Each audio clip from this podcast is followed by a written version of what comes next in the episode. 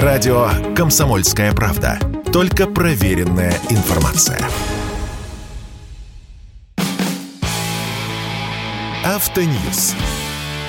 Совместный проект радио КП. Издательского дома «За рулем». Сегодня с конвейера АвтоВАЗа сошли первые упрощенные внедорожники «Лада Нива». Это трехдверки, которые сейчас называются «Нива Legend» или по-русски «Нива Легенда». В обиходе мы по-прежнему называем ее «Старой Нивой». Чем наша легенда в своем упрощенном виде отличается от досанкционных машин и каких еще автомобилей нам ждать от АвтоВАЗа в ближнесрочной и долгосрочной перспективе. С вами Максим Годаков, главный редактор журнала «За рулем». Процесс возобновления производства трехдверной Нивы в Тольятти начали еще в понедельник, но когда конвейер полностью пустой, он заполняется постепенно. Сначала, после долгого простоя, необходимо провести технологическую подготовку оборудования. Затем начинается постепенное заполнение конвейерных линий. Сначала сварка кузовов, затем они поступают в окраску и постепенно добираются до нитки главного сборочного конвейера, где и превращаются в итоге в товарные автомобили.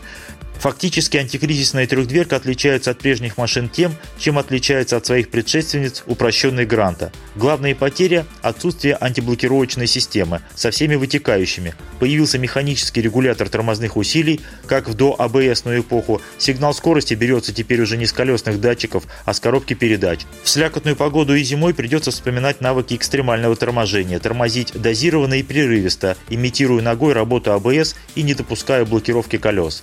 Кроме того, исчезла подушка безопасности. Невелика потеря, поскольку подушка была одна и стояла она, не удивляйтесь, в спинке водительского сидения. Столь странное решение объясняется тем, что прежние правила сертификации системы AeroGLONASS требовали не просто наличия датчика удара, но еще и хотя бы одной подушки безопасности, а самая дешевая подушка именно боковая. Были планы оснастить трехдверную Ниву и фронтальными подушками, но все это осталось только в планах. Наконец, нет самой системы AeroGLONASS. Вопрос здесь не к АвтоВАЗу, а к производителю Эры. Пока, а именно до 1 августа текущего года автозаводам разрешено выпускать автомобили без Эры ГЛОНАСС. Но после 1 августа либо должна появиться система, либо завод должен будет доустановить ее на проданные автомобили позже, приглашая покупателей на эту процедуру через своих дилеров. А что же в этой Ниве есть? Комплектация Classic – это гидроусилитель руля, электростеклоподъемники передних дверей, крепление детских сидений изофикс, дневные ходовые огни, маршрутный компьютер, стальные 16-дюймовые колеса, стальная защита картера и аудиоподготовка.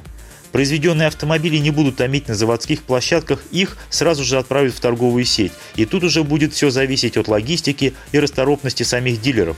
Понятно, что у дилеров в Самарской области эти машины появятся быстрее, чем в Мурманске или Волгограде. Недораспроданные досанкционные Нивы с антиблокировочной системой некоторые дилеры продают за полтора миллиона рублей. Это за гранью добра и зла и совершенно непосильная цена для традиционных покупателей. Но по мере наполнения дилерской сети новыми машинами цены, как вы понимаете, пойдут вниз. Хотя некоторых дилеров не остановит и это. Им нужно зарабатывать здесь и сейчас, поэтому свой интерес к заводским ценам они все равно будут прикручивать. Кстати, рекомендованная розничная цена на упрощенные Нивы заводом пока не обозначена. Ее обнародуют в ближайшие дни. Спрос на упрощенные Нивы, конечно же, будет. Мне мало кто верил, когда я говорил, что упрощенные гранты будут продаваться на ура. Но так оно и случилось. Сейчас завод работает в две смены при четырехдневной рабочей неделе. Не исключаю, что в ближайшее время АвтоВАЗ перейдет на пятидневку. То есть сами сотрудники по-прежнему будут на четырехдневке, но благодаря ротации персонала будет обеспечена работа конвейера в течение пяти рабочих дней в неделю. А что будет дальше?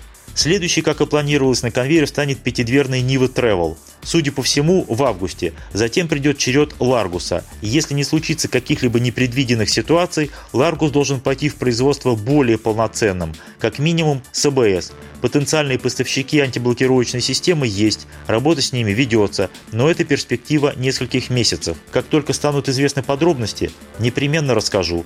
С вами был Максим Кадаков, главный редактор журнала «За рулем». Слушайте радио «Комсомольская правда». Здесь всегда самая точная информация.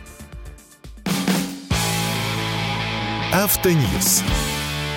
Совместный проект радио КП. Издательского дома «За рулем».